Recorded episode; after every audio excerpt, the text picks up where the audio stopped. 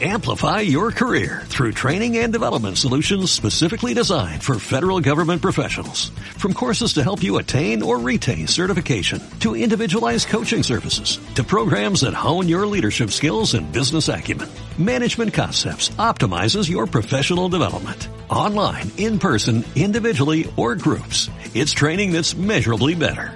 Learn more at managementconcepts.com. That's managementconcepts.com.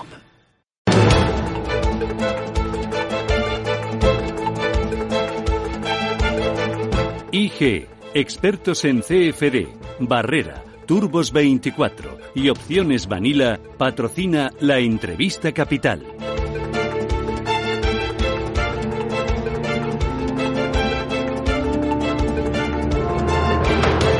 Ver, le cuento, el 17 de enero, casi tres semanas después de que Wuhan empezara a contar los contagios por un nuevo coronavirus descubierto en diciembre, había 62 casos. En Pekín, en solo cinco días, ya suman más de 100 casos, más 10 asintomáticos y dos sospechosos.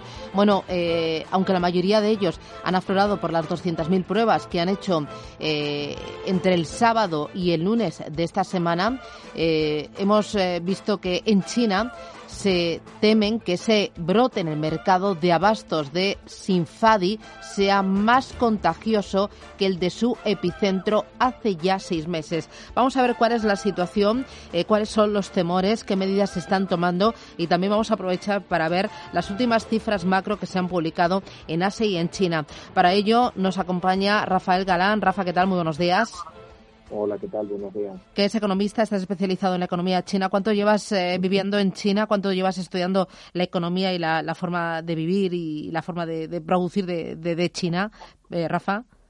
Bueno, pues son 10 años ya en Shanghai, así que bastante tiempo, como podéis ver. Y bueno, pues eh, efectivamente como comentabas, ahora este nuevo rebrote en Beijing pues es preocupante. Se han informado de 21 nuevos casos, con lo cual la cifra, la última que se ha publicado por el gobierno, asciende a 158 personas confirmadas. Pero eh, hay casos ya en tres provincias, eh, de las cuales dos son limítrofes con Beijing, pero una está en el sur de China, a 2.000 kilómetros, mm. eh, con lo cual, bueno, pues nos hace temer que obviamente hay personas que ya han viajado, por supuesto, y se han desplazado. De ahí que, pues, eh, hace un par de días se anunciaron la cancelación de más de 1.200 vuelos, eh, colegios cerrados en este momento y bueno, pues en Beijing eh, parece que los casos afectan ya a nueve distritos de los 14 que tiene la ciudad. pero esta vez sí que se ha reaccionado bastante rápido a la hora de contener el, virus, de que otra vez la gente vuelva a teletrabajar, la gente sigue con mascarillas, con muchas medidas de protección. Eh, no sé qué percepción hay de eh, cuánto de virulento puede ser el virus y ahora cómo, cómo va a reaccionar China ante, ante este nuevo rebrote. No sé si hay más miedo, más seguridad que antes. ¿Cómo se está percibiendo allí? Sí, hay bastante miedo, obviamente. El nivel, el nivel de alerta de alerta ha aumentado y, como bien dices, esta vez sí que han actuado con, con mucha celeridad eh, con todos esos test que se han realizado y, bueno, el gobierno dice que los próximos tres días, de alguna manera, son cruciales para rastrear también esos casos, las personas que han estado pues en ese mercado, se han desinfectado o cerrado parcialmente casi 300 mercados y bueno, aunque la situación eh, no es eh, crítica de alguna manera, pues sí que se están tomando también este tipo de medidas ¿no? para estar en alerta. Los museos, eh, bibliotecas, otros centros de ocio, pues han vuelto a las restricciones, aproximadamente con un 30% de la capacidad y ellos dicen que esperan, si se toman todas estas medidas oportunas que esperan tener controlado este rebrote en más o menos un mes, han dicho hoy.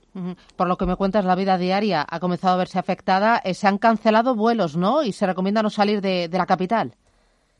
Sí, eso es, vuelos internos, eh, domésticos del país, pues más de 1.200, como comentaba, incluso también algunos trenes. Hay gente que no puede eh, viajar a ciudades incluso bastante cercanas, como es el caso de Tianjin, según me informan con lo cual, bueno, pues vuelven de alguna manera efectivamente esas restricciones a la movilidad, no solo dentro de la ciudad, sino, bueno, pues también desplazamientos eh, con otras provincias, porque, mm. como decía, pues eh, ya se han detectado casos en otras provincias y de alguna manera controlar ese foco. Ya.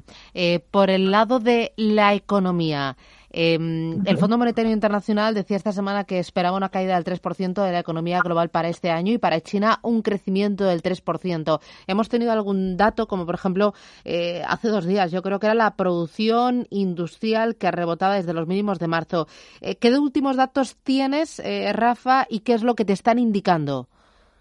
Bueno, pues la recuperación está siendo quizá algo más leve en este último mes debido al confinamiento del resto del mundo, ya que China, bueno, pues de alguna manera ha parado un poco la producción. Eh, sí que vemos eh, fuertes desplomes, fuertes caídas, pues todavía, por ejemplo, en la producción de vehículos, con una caída eh, del 40% aproximadamente.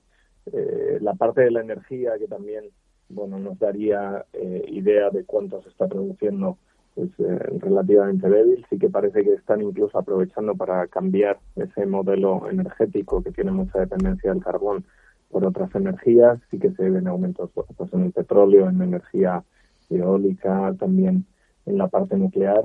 Y yo creo que la parte eh, peor no viene del lado de la industria, sino del lado del consumo, ya que el consumo sigue siendo relativamente más débil. Eh, este año la caída acumulada es superior al 13%.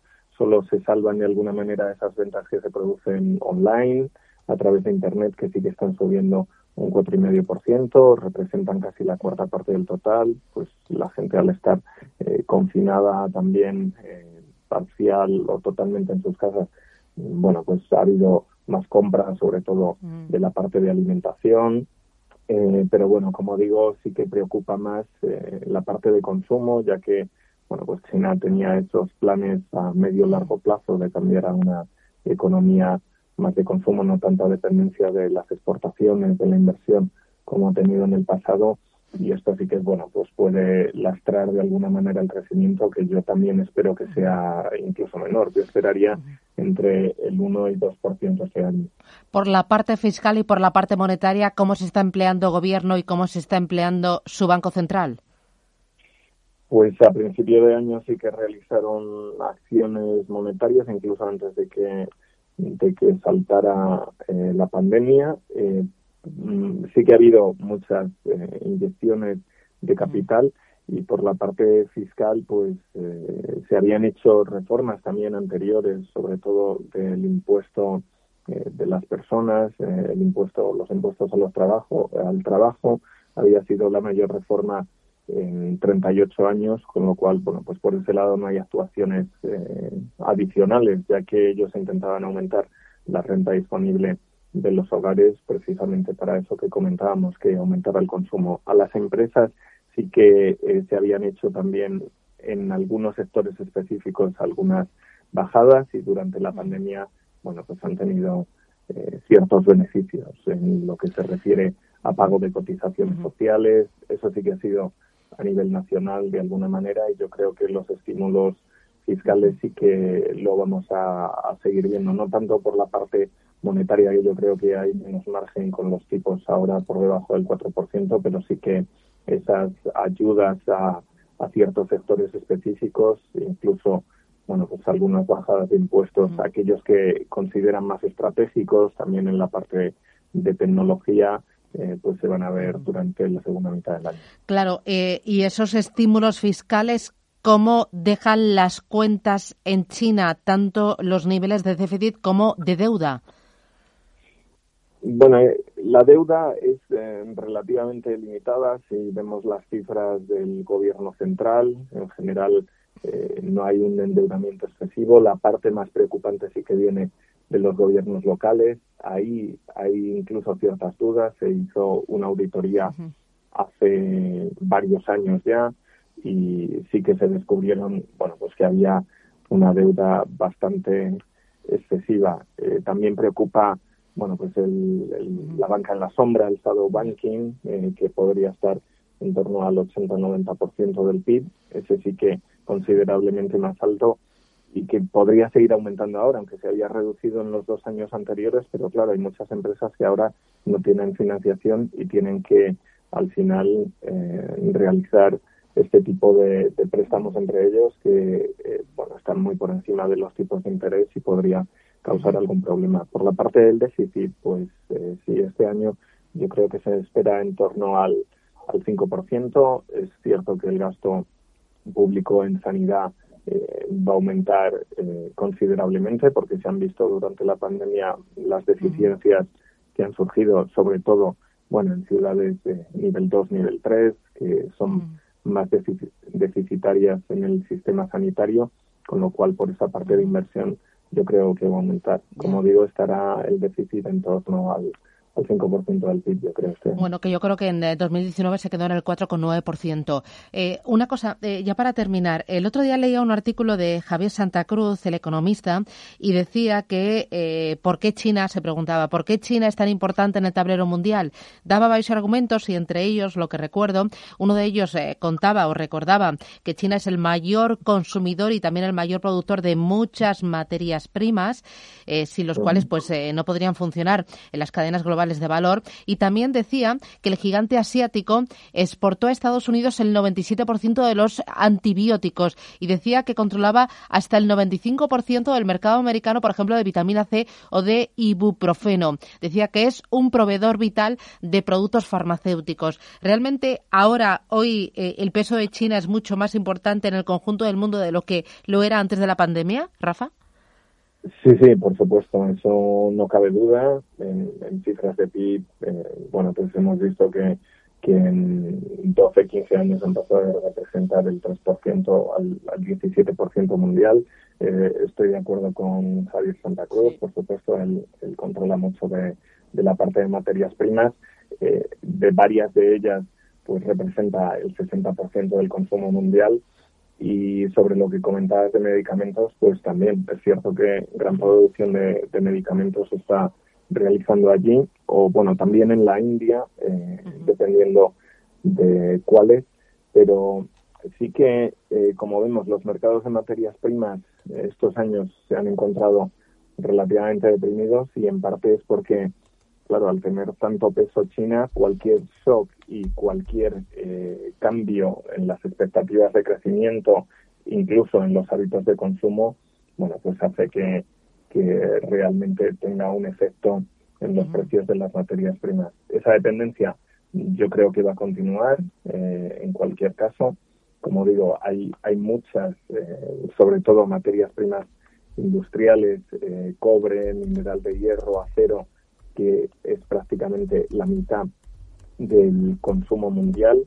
Eh, en la parte de agricultura eh, también, pero no es, no es tan excesivo. Hablaríamos de entre el 20 y 30% del maíz, eh, el arroz, pero por supuesto todavía va a tener una gran demanda. De hecho, sí que hemos visto que el precio del arroz, por ejemplo, pues llegaba a prácticamente máximos históricos de abril del 2008 tan solo la semana pasada y en parte es por eh, ese aumento de, consumo que sí que a medio largo plazo va a continuar.